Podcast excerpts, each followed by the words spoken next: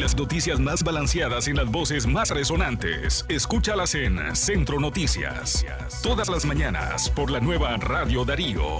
Centro Noticias. Inicia ahora. Hola, ¿cómo están? Tengan todos una bonita mañana. Estamos a miércoles 19 de octubre del año 2022. Bienvenidos. Este es nuestro podcast Centro Noticias, ya disponible a través de Radio Darío 8913.com en nuestros canales en streaming y también nos pueden leer o informarse con nosotros. Estamos en las redes sociales. Síganos en Facebook, Twitter, YouTube e Instagram. Vamos al detalle con las informaciones de las últimas 24 horas. Daniel Ortega prohíbe el ingreso a provincial de la Compañía de Jesús para Centroamérica. En otras noticias, el Banco Centroamericano de Integración Económica dona medio millón de dólares a Nicaragua, supuestamente para damnificados de Julia. Además, el Comité para la Protección de Periodistas exige a Daniel Ortega retirar acusaciones contra trabajadores de la prensa y a nivel internacional. Organismos se encuentran preocupados por la situación de jueces en Guatemala. Esto y más en breve. Iniciamos a informar.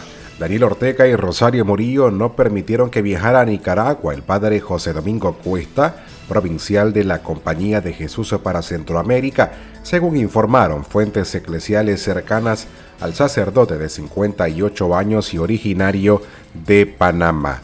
La línea aérea Bianca le hizo saber al religioso que desde Nicaragua ordenaron que no podía viajar al país sin mayor explicación, dijo la fuente quien indicó que Cuesta vive actualmente en El Salvador. Por otra parte, Daniel Ortega recibirá un desembolso de por lo menos medio millón de dólares eh, para atender la emergencia por el paso del huracán Julia en Nicaragua. Así lo confirmó Dante Mossi, presidente ejecutivo del Banco Centroamericano de Integración Económica. Mossi dijo en una entrevista con medios oficialistas que el BESIE aprobó una cooperación para Nicaragua de medio millón de dólares en no reembolsable ante la emergencia de Julia.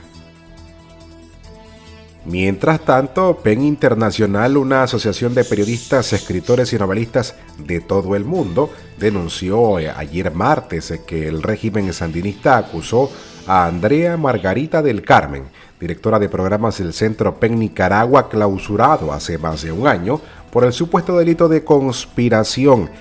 PEN indicó que el 14 de septiembre la policía irrumpió en su casa para detenerla, pero ella no se encontraba en la casa, por lo que procedieron a arrestar como rehén a su hijo Gabriel López El Carmen, de 34 años, y lo encarcelaron en la prisión del Chipote, acusado por el mismo delito.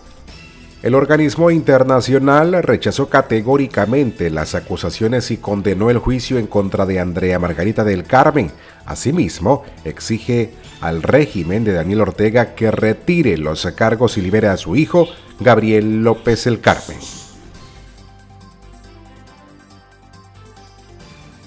En otras noticias, Humberto Pérez, el larga espada, exalcalde de Jalapa y compadre de Daniel Ortega cumplió un mes de secuestro policial en las celdas del Chipote.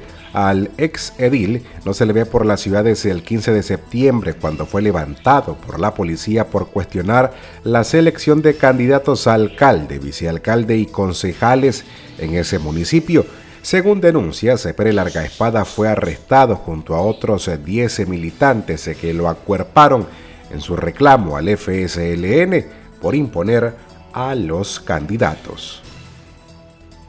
Además, el Comité para la Protección de Periodistas exigió a Daniel Ortega retirar de inmediato todos los cargos penales presentados contra cuatro trabajadores del diario independiente en la prensa, liberar a los dos conductores encarcelados y poner fin a los actos de hostigamiento contra ese medio de prensa. El CPJ denunció que Ortega presentó cargos penales contra cuatro colaboradores del diario La Prensa, entre estos dos conductores, una funcionaria financiera y una periodista.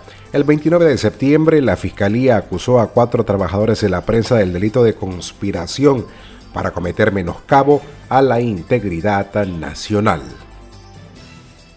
A nivel internacional, nos quedamos en Centroamérica. Organismos se encuentran preocupados por la situación de jueces en Guatemala. La Federación Latinoamericana de Magistrados y la Federación Internacional de Jueces dijeron en un informe que la situación de operadores de justicia en Guatemala, entre ellos jueces que han emitido fallos anticorrupción y contra delitos de lesa humanidad, es de absoluta vulneración de sus derechos, Luego de realizar una visita al país y entrevistar a jueces y fiscales, las federaciones indicaron que Guatemala no está dando las condiciones necesarias para que la justicia independiente pueda ejercer su función. Hasta aquí las informaciones en el podcast Centro Noticias. Muchas gracias por escucharnos. Nos encontramos en otro momento. Feliz día.